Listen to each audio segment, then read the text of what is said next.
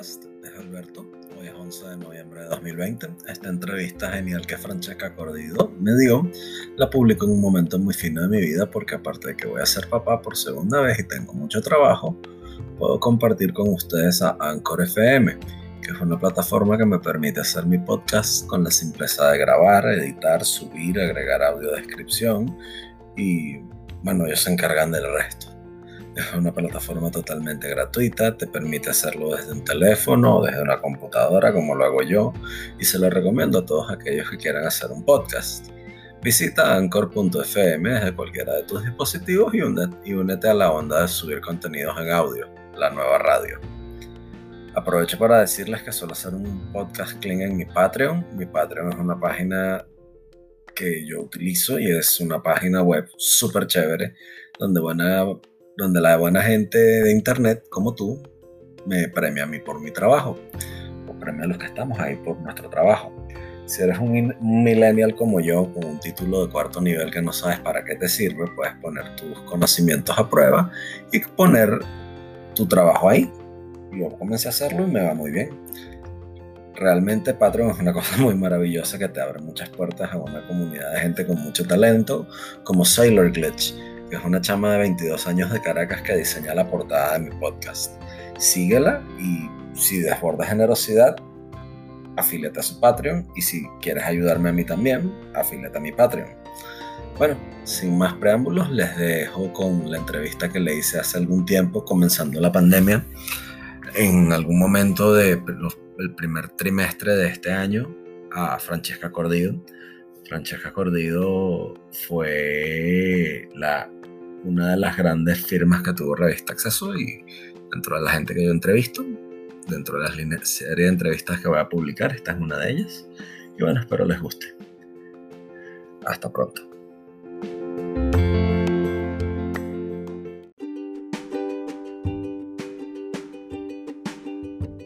Todos, bienvenidos a mi podcast, se llama Sobredosis. Hoy converso con Francesca Cordido. Francesca Cordido es periodista, es una periodista venezolana, egresada de la UCB. Eh, trabajó en Revista Exceso, en El Nacional. Ahorita se encuentra radicada allá en España. Bienvenida, Francesca, ¿cómo estás? Muy bien, gracias, Alberto. ¿Qué tal? Pues aquí en Caracas, ciudad de la furia, ciudad de todo lo posible, aguantando todas las las penas y penas, penurias y quejares y pesares que el gobierno bolivariano manda en nuestro camino. Pero aquí vamos, poquito a poco.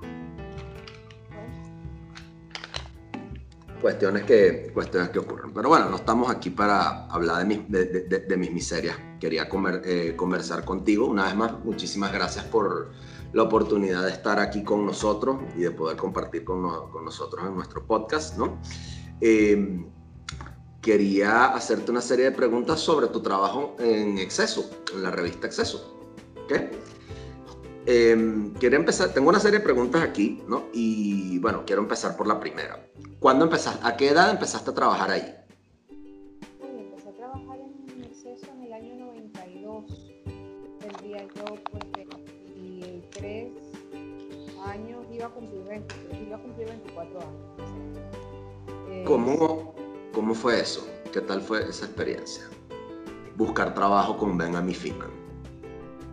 Fue una experiencia que vino dada de la mano de Roger Santo Domingo, la verdad, que éramos compañeros en la universidad. Yo en esa época trabajaba para, para la Mesa Internacional de Express como traductora y como editora del grupo de, de corresponsales que estaban en el exterior, entre ellos Roberto Yusti, eh, bueno, algunos de los grandes nombres del periodismo venezolano que estaban en ese proyecto en ese momento. Y Roger y yo coincidimos en el cafetín de la universidad y nos conocíamos de ahí. Y en una oportunidad él me comentó que, bueno, que si me interesaba eh, mandar un artículo para, para ver si había posibilidad de que lo publicaran y tal. Y bueno, y se abrió una vacante y me en principio mandé el artículo, el artículo gustó, se publicó, fue el primer artículo mío que salió en exceso que se llamaba Ese negro objeto del deseo. Ese negro objeto del deseo, sobre la prostitución en Barbados. Exacto. Y, y bueno, y luego de ahí me llamó Ben, tuve una entrevista con él y, bueno, y, comencé a trabajar en junio de del 92. Ok. ¿Te incorporas formalmente a partir de, julio, de junio del 92 en la, en la revista? Sí, primero haciendo cositas breves, mm, pequeñas piezas cortas, los, los, eh, bocaditos sobre distintas cosas que hacíamos al principio y al final de la revista y mm, familiarizándome con, con la publicación, con las, con las diversas secciones de la publicación y luego, bueno, ya empecé a hacer trabajos un poco más eh,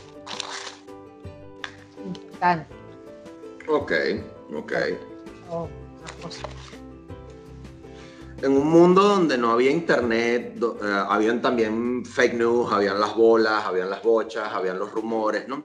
cómo en aquel, y, o sea, la razón por la cual lo, presento así es porque Exceso era una, eh, una, era una revista de papel en una época en la cual el Internet no existía. Hoy, buena parte de mi, de, mi audiencia es una generación que o son millennials, si tuvieron en algún momento la, contacto con, más que todo con el papel, o son eh, de, la, de la famosa generación Z. Entonces, muchos, me, eh, muchos eh, cuando les comenté que iba a hacer esto, me dijeron, pregúntales cómo hacían, cómo hacían ustedes para asegurarse de una legitimidad de fuentes, de hacer ese trabajo de investigación, cuando Google...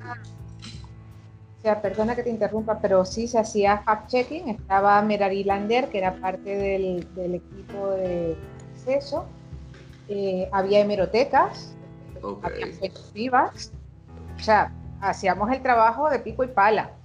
Había que ir a la hemeroteca, había que buscarse los, eh, los artículos que habían salido sobre el tema, a veces había que revisar miles de carpetas, o bueno, una buena parte de carpetas, se, le, leía libros, se documentaba, eh, llamabas a, gente vinculada con el tema, no siempre eran fuentes que estaban on the record, muchas que hablaban off the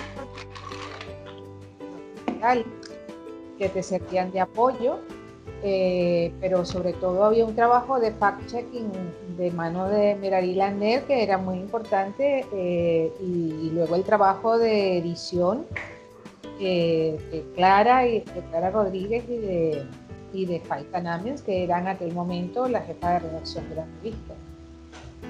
Ah, ok, ok.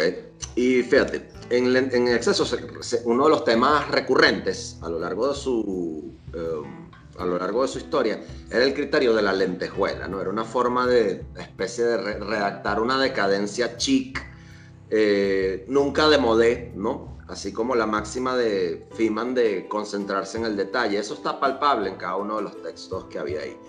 ¿Cómo se hallaba tanto detalle en una sociedad venezolana tan celosa de su privacidad en la época? Se hablaba con mucha gente. Ah, interesantísimo.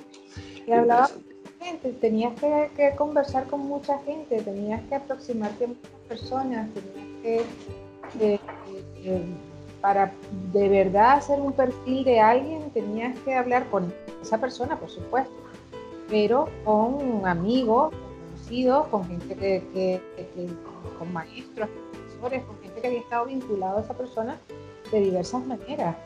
Eh, el, retrato se dibujaba no solamente con un solo trazo, se, era, había muchos trazos en ese, en ese dibujo. Y, y, bueno, y era un trabajo que llevaba tiempo, que requería mucha dedicación, requería muchas horas eh, teníamos el apoyo de Ben en el sentido de que, de que él muchas veces nos abría puertas para, para alcanzar algunas fuentes que de otra manera no eran sencillas.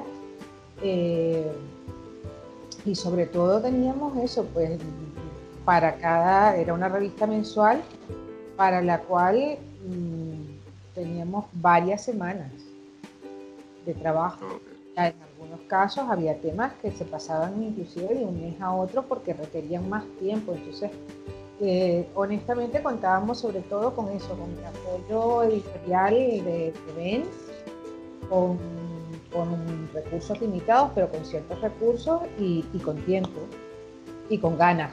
Con ganas. Con una mística y unas ganas de hacerlo bien. sobre todo, éramos jóvenes con muchas ganas de hacerlo bien. ¿Cómo se llegaba? Eh, ¿Qué tal fue para ti adaptarte al manual de estilo de exceso? Porque una, cosa, una de las cosas que más destaca de esa revista es la forma en la que se escribía.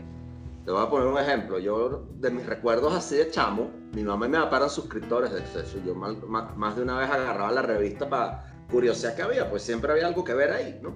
Y muchas veces yo leía, la, yo, o sea, a mi corta edad, yo leía alguno, alguno que otro artículo de ahí y yo tenía que preguntarle a mi mamá qué significa esto y me ponía un diccionario al lado, ¿no? yo, eso me generó a mí una, una costumbre de querer averiguar.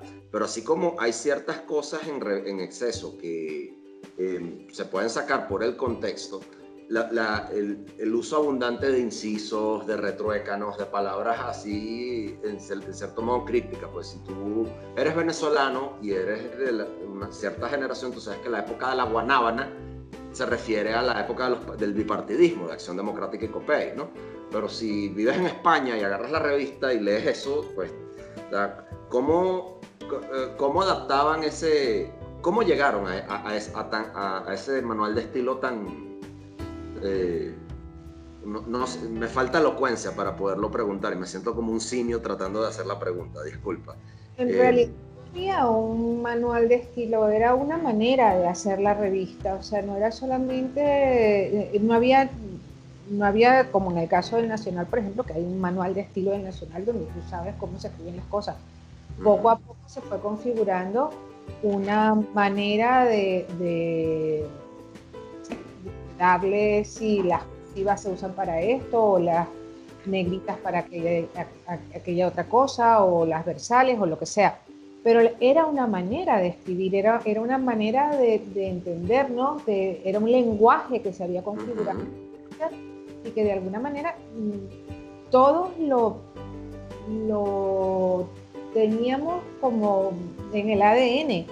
No sé cómo explicarte, o sea, era una cosa que, que ya quizá los primeros artículos eran, eran un poco más vastos, eran, requerían un poco más de, trabajo desde el punto de vista de la corrección de estilo, que era parte del trabajo de, de Valentina Marulanda, de Faita, de Clara Rodríguez, eh, y, pero luego ya todos los redactores nos íbamos imbuyendo de ese estilo, nos íbamos imbuyendo de esa manera de escribir, de narrar, de contar.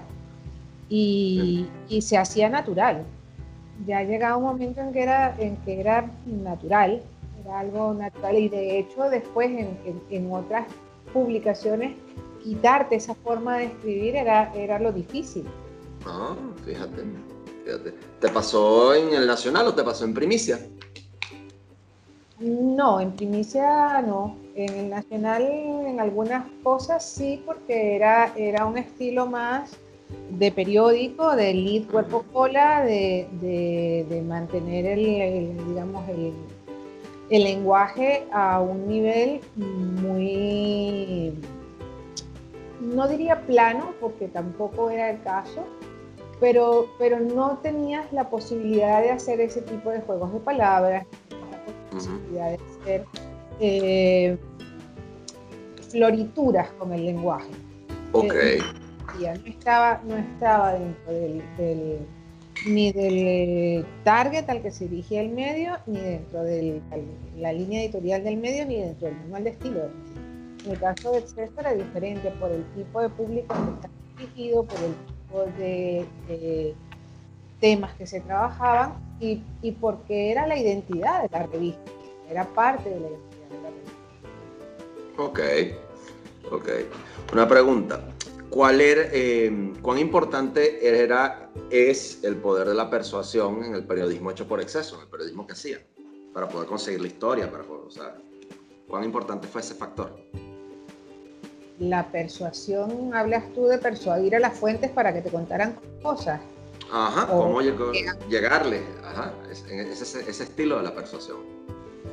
Bueno, no sé, yo creo que eso tiene mucho que ver con cada periodista, yo creo que eso tiene mucho que ver con, cómo cada quien se trabaja sus fuentes, como con cada quien, cómo cada quien eh, hace las preguntas adecuadas, cómo mm, evitas que te echen de una sala, eh, que no siempre se consigue, eh, cómo, cómo, logras que alguien mm, se sienta lo suficientemente cómodo para contarte aquellas cosas que, no, que muchas veces no te pueden eh, pero eso no, no era una cosa de la revista, sino de cada periodista. Cada uno tenía su estilo y cada uno lograba cosas diferentes a otros.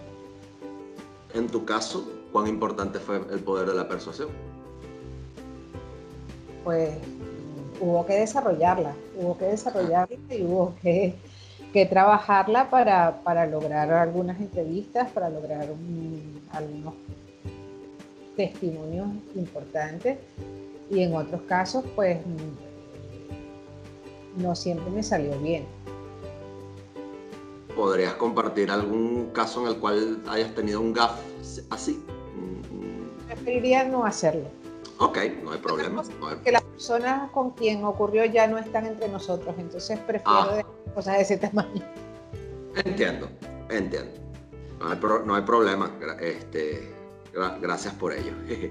Fíjate, Em, ¿Cómo era trabajar con el staff?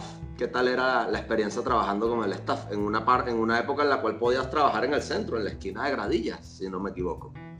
Uf, yo atesoro esos años como algunos de los mejores años profesionales de mi vida, la verdad. Yo tuve una experiencia deliciosa.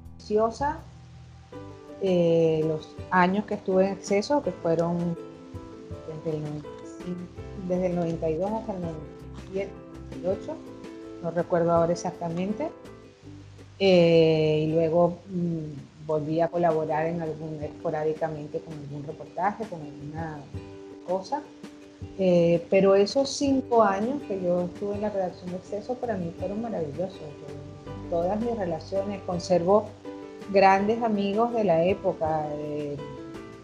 En fin, no tengo nada, nada malo nunca que decir con relación a esa, a etapa, la verdad. Qué bueno, qué bueno. Em, ¿Cómo influyó la cultura pop ¿no? en el estilo, eh, en, los temas que se iban a colocar en exceso? O sea, era una, era una cosa muy, o sea, pues, pues eh, no es como, evidentemente no era como ahorita en, internet que tú te metías en Google Trends, de esto están hablando, cómo llegaban a ese, a, la escogencia del tema, tenía que ver algo la cultura pop, era una cuestión de, de que cada quien curioseaba, o decían que ponían los temas en la mesa y cada quien los agarraba, ¿cómo era eso?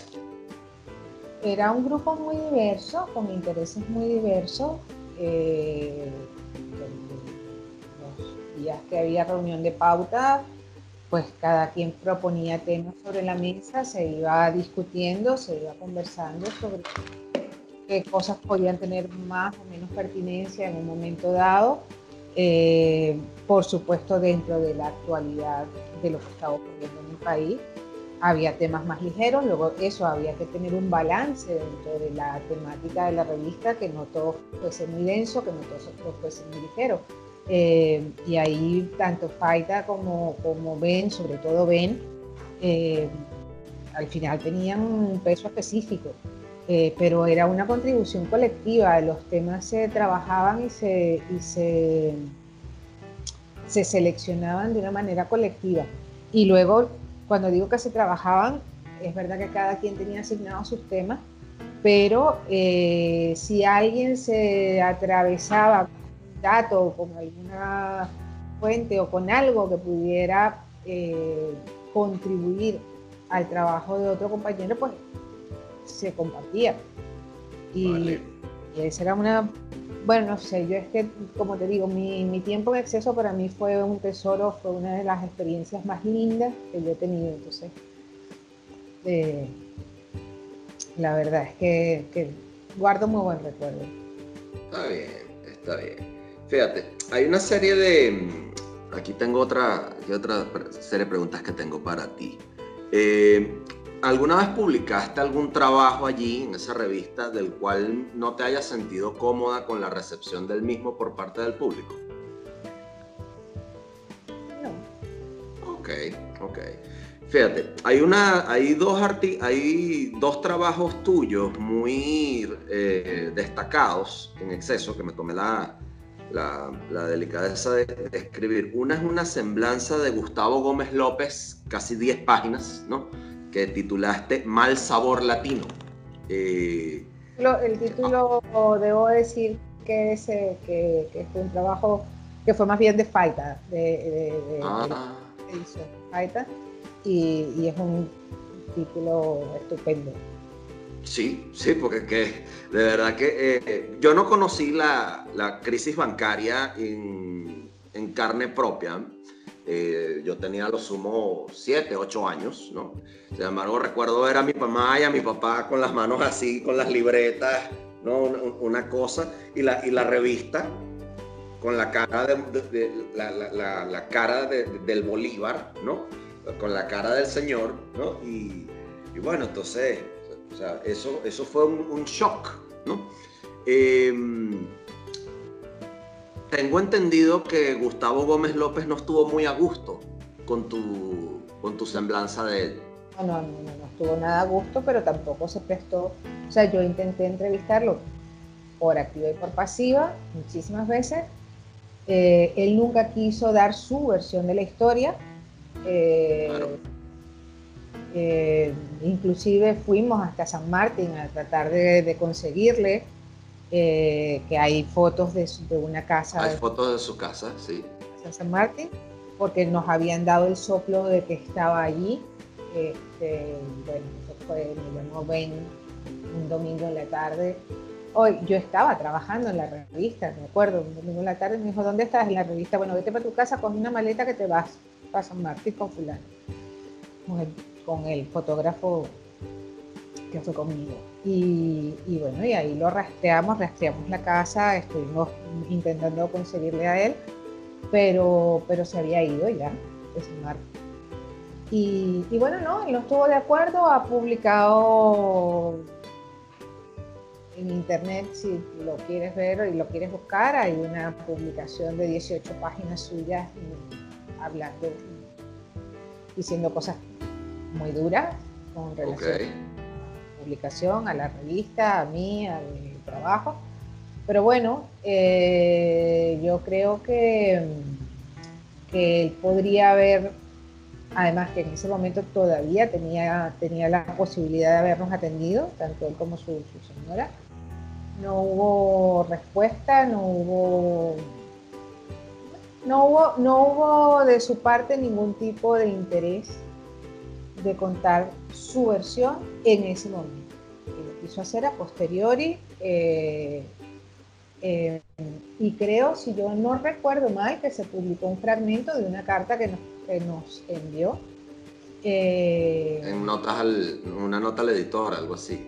Nota sí, efectivamente. Revisando la hemeroteca, recuerdo haberme topado con algo así. El, se publicó un, fragmento de la carta que nos envió que la página, la carta tenía, pues era el doble de larga que el artículo que se había publicado. Entonces, mm,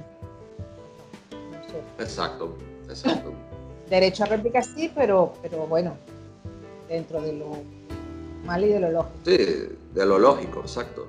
Porque eh, Exceso era una publicación que sí lo hacía, que sí, daba ese, ese derecho. Yo, yo lo eso, se ha perdido en los medios venezolanos. El derecho a réplica, bueno, también es el, advenimiento del chavismo, la colocación del derecho a réplica como un derecho constitucional, el cómo se estila, eso es toda una, toda una historia, pero en el ancien régimen... Eh, sí, bueno, era, era parte de lo que además era, era, era una cosa legal.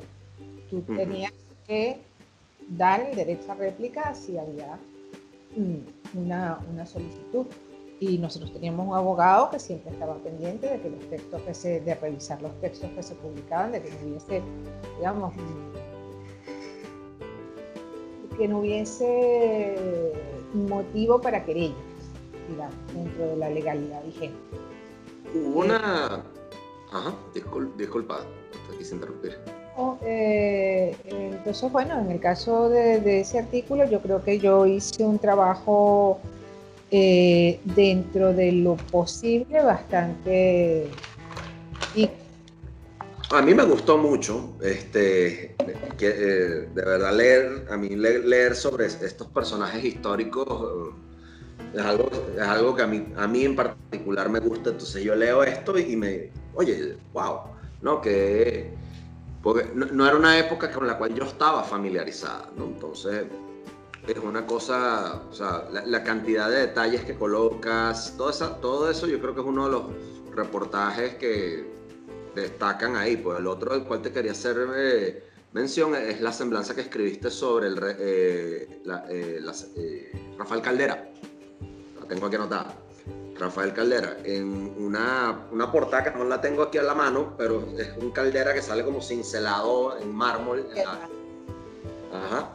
Em, y hablas, ah, o sea, e, expones al personaje, ¿no? Con una, con una abundancia de detalles que bueno, propia, propia la, de la del estilo, ¿no? Y que nos hablan sobre... yo, yo, pienso que leyendo esas dos semblanzas y viendo hacia atrás, ¿no? Eh, era como... O sea, y solo esto, esto solo se puede decir viendo hacia atrás, ¿no?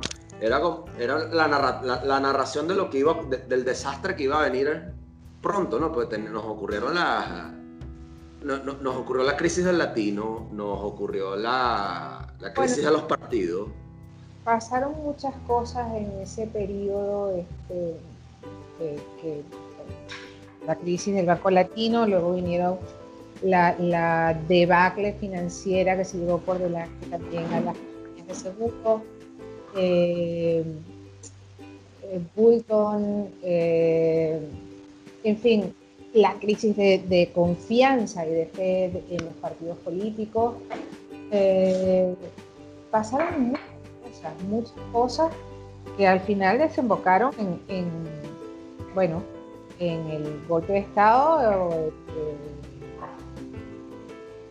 en, la, en el indulto y luego en el triunfo electoral de Chávez. Este, y a partir de ahí,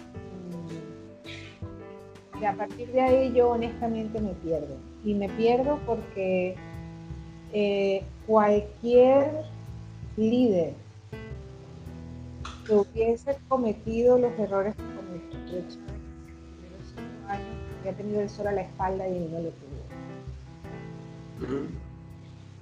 Ciertamente. Y yo me pierdo en las razones de, la gente para seguir apoyándolo, seguir. Eh, yo honestamente, yo me vine a España en el año 2004 después de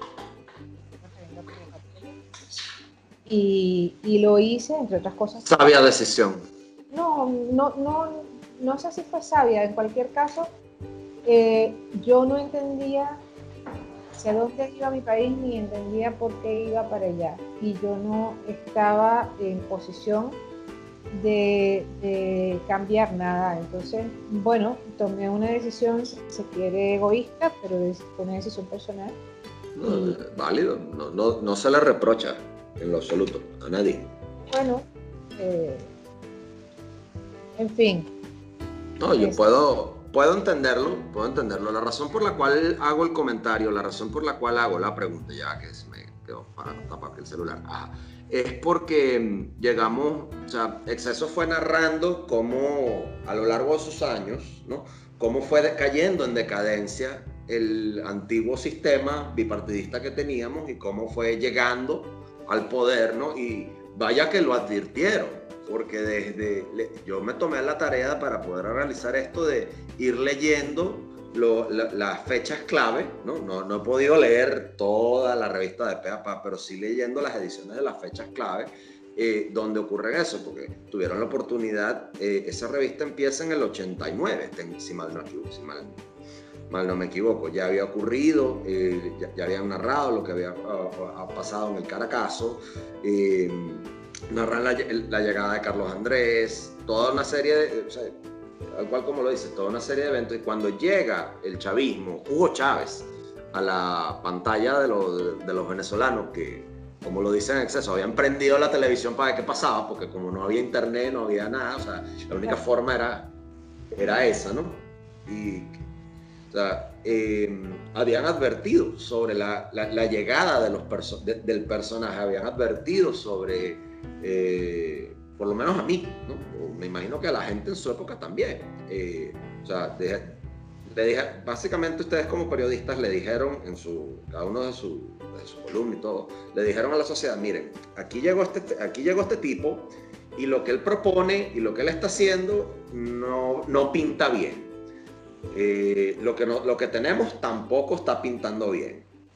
Y la cosa fue avanzando, fue avanzando y no es hasta 98, 99 que ya eh, creo que ya está saliendo ahí de, la, de exceso, ¿no? Que empieza la... Ya, ya me había ido de exceso, ya estaba... Ya estaba... producto. Yo estuve del 97 al... Yo estuve mi, mi mi paso por producto fue muy breve, fue apenas un año y luego ya entré en el Nacional. Estuve en el Nacional en el área de estrategia y negocios durante par de años y luego ya me fui como, como jefe de redacción de Primicia. Ok. Eh, eh, con, con, Manuel Felipe Sierra como director. ¿Qué tal fue esa experiencia? Porque te tocó hacerla en una época donde había muchas buenas noticias. Y bueno, no tan buenas, pero o sea, en esa época el Nacional mostraba una, una línea interesante. Bueno, piensa que, nosotros eh, en primicia, eh, nosotros, nosotros tomamos primicia después de un gran director que fue Carlos Blanco. Entonces había que mantener el nivel, había que, mantener el, listón. Eh, y Manuel Felipe Sierra, con quien ya yo había trabajado en, en muchos años atrás, eh, tuvo la deferencia de, llamarme como jefe de redacción y la verdad es que bueno, yo creo que fue un trabajo interesante, no siempre fácil, porque bueno, porque seguramente pulso. Eh, pero bueno, yo a mí yo lo disfruté, yo, yo la verdad es que yo he disfrutado todo el, todo el, mi trayectoria periodística yo la he disfrutado. Qué bueno. Qué bueno. Bien. Fíjate, no, em, no, sé qué pienses ahorita de las reacciones actuales del Nacional, de algunos medios, el Nacional, el Universal, que pasaron por un, un proceso de, Cambio de dueños, ¿ok? Algunos, otros tuvieron un cambio de línea editorial. El cambio de dueños ocurrió en el Universal, ¿no? Y había, y había ocurrido. Exacto. Eh, eso es mucho después, ¿no? Pero haciendo ese contraste de cómo ves la prensa actualmente con cómo solía ser cuando ejercías la labor aquí en Venezuela, ¿no? Eh, claro, hay una marca tecnológica importantísima, ¿no? Ya las noticias no se dan para el próximo cierre con, los, con las impresoras, los fotolitos y para, para tú de contar, sino es el próximo hashtag, es la próxima tendencia, eh, es el próximo tweet, ¿no? Y eso en cierto modo, pasar de un texto de 10, de 10 páginas, ¿no? Una semblanza de 10 páginas a un hilo con 280 caracteres de, de 67 trinos, una cosa interminable, ha, vuelto en cierto modo a la escritura una cosa floja porque ahorita, y bueno, ahorita cualquiera puede hacerlo. Eh, los puede hacer bien, lo puede hacer mal, pero no piensas que, ¿qué piensas tú de cómo, se ha, cómo ha ido evolucionando el periodismo aquí en Venezuela, viéndolo desde fuera? ¿Cómo lo ves? Bueno, la verdad es que me haces una pregunta que es difícil, primero porque yo no estoy conectada directamente con los medios venezolanos. Los obviamente lo sigo porque mi familia está en Venezuela, lo sigo porque es mi país y me mantengo informada, eh, pero no te puedo dar una, una valoración más allá de, lo que como lector percibo. Eh, entiendo que es muy difícil informar en Venezuela. Lo es. Entiendo que es muy difícil no solamente conseguir la información, sino publicarla. Entiendo que hay mucha represión y entiendo también que eh, la mayor parte de los medios independientes han desaparecido. Sin embargo, hay, eh, bueno, hay iniciativas como Armando Info, hay, otras como, como hay eh, Laura Weffer, eh, el Cocuyo, Efecto Cocuyo, perdón, la revista Marcapasos, o sea, hay, hay iniciativas que se están tomando y hay gente que está eh, tomando la batuta y tratando de hacer un periodismo de calidad, tratando no, tratando no haciendo un periodismo de calidad. Eh, y, bueno, en algunos casos con consecuencias. en fin, creo que el periodismo, mm, el buen periodismo nunca va a estar sobrevalorado. Okay. ¿El periodismo impreso, el periodismo impreso murió en Venezuela? No tengo ni idea. No tengo ni idea, piensa yo 14 años aquí afuera. No lo sé. No, la razón por la cual te lo pregunto es porque a, lo mejor estaba familiarizada con todo lo que ha pasado con los periódicos, que les han quitado papel, eh, sus cambios de línea, y que ya la gente realmente, o sea, yo no te puedo cuando yo estaba allí, o sea, ya para, para el, el papel se convirtió en un método, primero fue la publicidad institucional y después fue el papel, que eran los métodos de mensaje que utilizaba eh, el gobierno para, mm, ah, para, para callar a los medios. El Nacional pasó de tener cinco cuerpos a hacer tres hojitas, o sea, eso lo vivimos, lo vivimos los que estábamos y, bueno, y, yo entiendo que, el cambio a lo digital ha estado, eh, ha sido obligado, entre otras cosas, por eso. Eh, y, el hecho de mantenerse en digital, el hecho de mantener a una plantilla trabajando, a una cantidad de gente escribiendo, ya de por sí es una declaración de intenciones. O sea, Ahora, en cuanto a las líneas, las líneas editoriales, mira, la verdad es que no soy capaz de, hacer un análisis y cualquier cosa que diga eh, va a estar fuera de lugar. No, entiendo perfectamente. Tampoco fue mi intención comprometerte, o sea... No, eh, no, no, porque me comprometa, sino porque no lo sé. O sea, no, no sino porque mm, honestamente es muy difícil vivir dos realidades.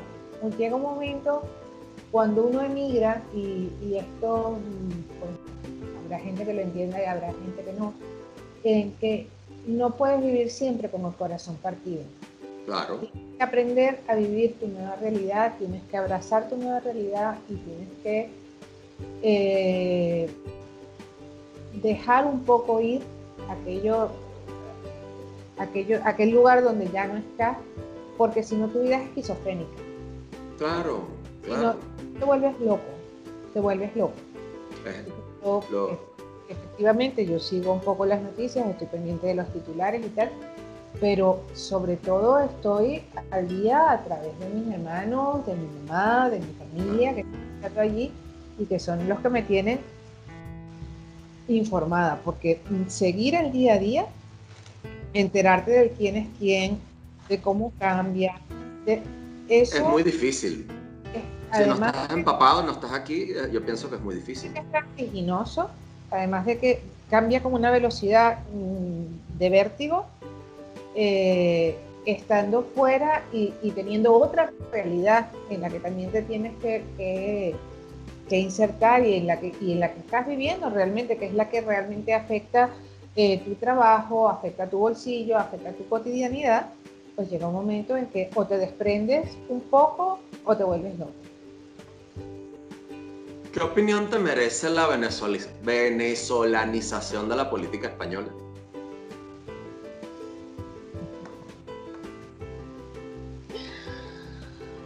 A ver, ¿cómo te contesto a eso?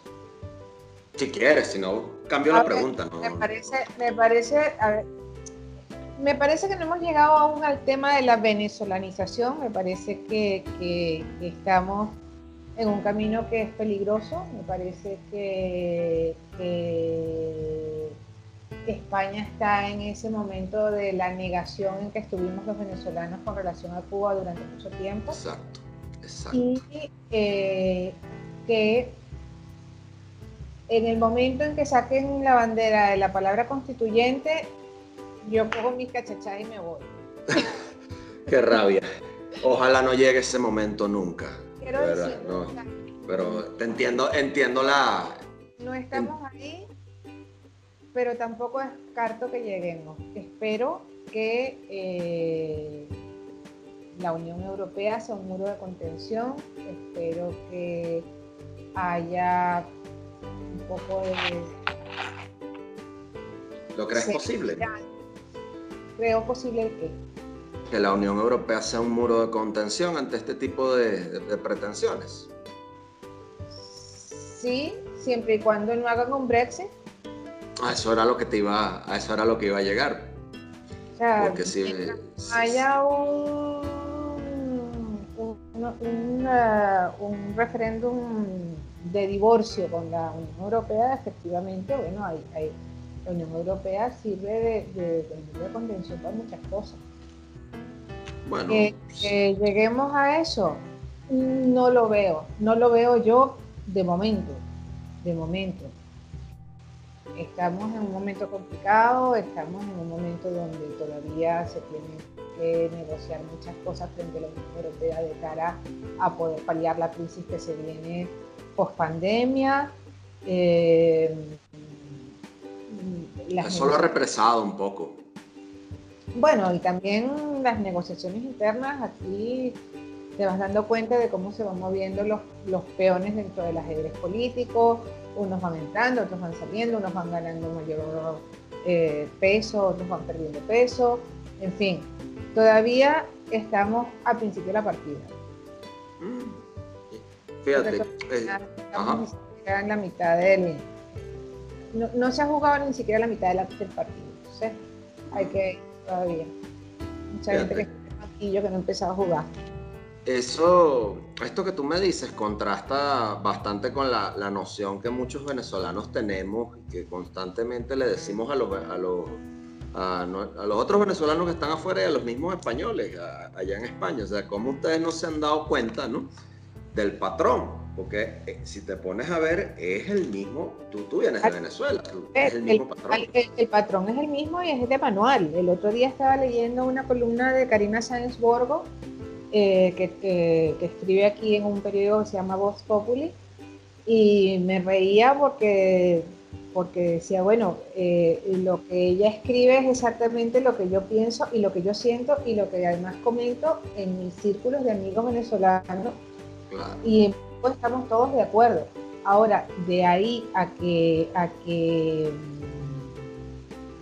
mm, haya ya que, que, que a hacer las maletas, así corriendo, yo creo que todavía hay que darle chance, un poquito de chance, a ver cómo se reacomodan las cosas, eh, si los presupuestos salen o no salen adelante, si se adelantan o no se adelantan las elecciones, en fin, hay una serie de cosas que están todavía ahí en el terreno de juego que, que, cuando se definan mejor tendremos más claro para dónde vamos. Tendremos más claro y efectivamente eh,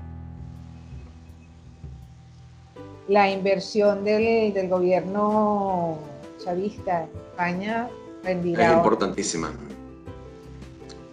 Eh, y, le salió, y le salió barata, pues Pablo Iglesias lo que costó fueron 200 mil euros traerlo para acá, que hiciera los cursos y tal. Y yo no sé qué eso. Comprar un vicepresidente le salió barato a Venezuela en retrospectiva. Bueno, eh, piensa que, tiene que haber mucho más. Ahí hay que... Evidentemente, evidentemente. Hay que, hay que investigar, hay que investigar más, porque no solamente presidente, sino que, bueno, hay, hay, más cosas por detrás. Hay, hay un instituto de investigación, hay, hay, otras personas involucradas, hay gente que, que, se ha dedicado no solamente en España, sino viajar por Europa, por América Latina, eh, que han participado en otros, eh, en otros gobiernos también, en, la comunicación de, de otros gobiernos y que, y que y que están en llave. están todos juntos. Eso, eso trasciende, trasciende, trasciende, el, el trasciende al, gobierno venezolano. Es, es, más grande, quiero decir. Es algo que va más allá, que yo no sabría, mm, porque no estoy metida, yo hace mucho tiempo que no estoy trabajando en el periodismo. Eh, pero, pero que bueno, que uno sigue leyendo periódicos y sigue, y sigue teniendo sus opiniones personales, ¿sabes? Claro, claro, por supuesto. Y ese, eso es totalmente entendible. En esa línea te quiero hacer una otra pregunta. ¿Cuán importante es, cuando se hace periodismo ejercer una narrativa imparcial con la escritura? ¿Imparcial o ecuánime? Ecuánime. Disculpa la palabra. A ver, yo creo que imparcial mm, no se ve nunca, básicamente porque todos, todos, todos, los periodistas, todas las personas, menos, eh, eh, inclusive el día que el periodismo lo hagan eh, los algoritmos de Google, lo, van a ser alimentados por unos filtros. todos venimos de un background, tenemos una, manera de, pensar, hemos sido criados y alimentados eh, por, por, una forma de pensar, por una ideología, por, con la que luego puedes o no estar de acuerdo, ojo, con la que eh, en la medida en que uno va avanzando en, en su vida, eh, que vas dejando atrás la juventud, te vas haciendo adulto, vas acumulando lecturas, vas acumulando experiencia, vas acumulando sabiduría, si lo quieres llamar así, puedes poner en, en cuestión todos esos filtros que tú vas acumulando a lo largo de tu vida. Pero eso te da a la hora de escribir, obviamente, una capacidad de analizar distinta a la que tiene otra persona que tiene otros filtros diferentes a los tuyos. Entonces, más que la imparcialidad, yo creo que... Ecuanimidad.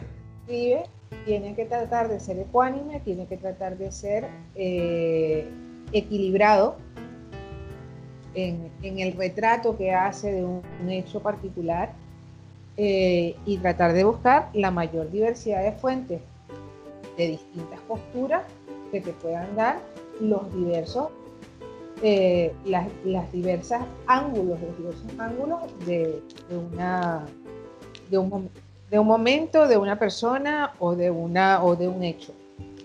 Porque lo cierto es que no existe una verdad absoluta y probablemente cuando tú le haces una entrevista a alguien o a diversas personas sobre el mismo hecho, todos van a tener razón, porque todos van a tener su punto de vista. Tú lo que tienes que intentar como periodista es tratar de, retratar todos esos puntos de vista de la manera más eh, equilibrada posible.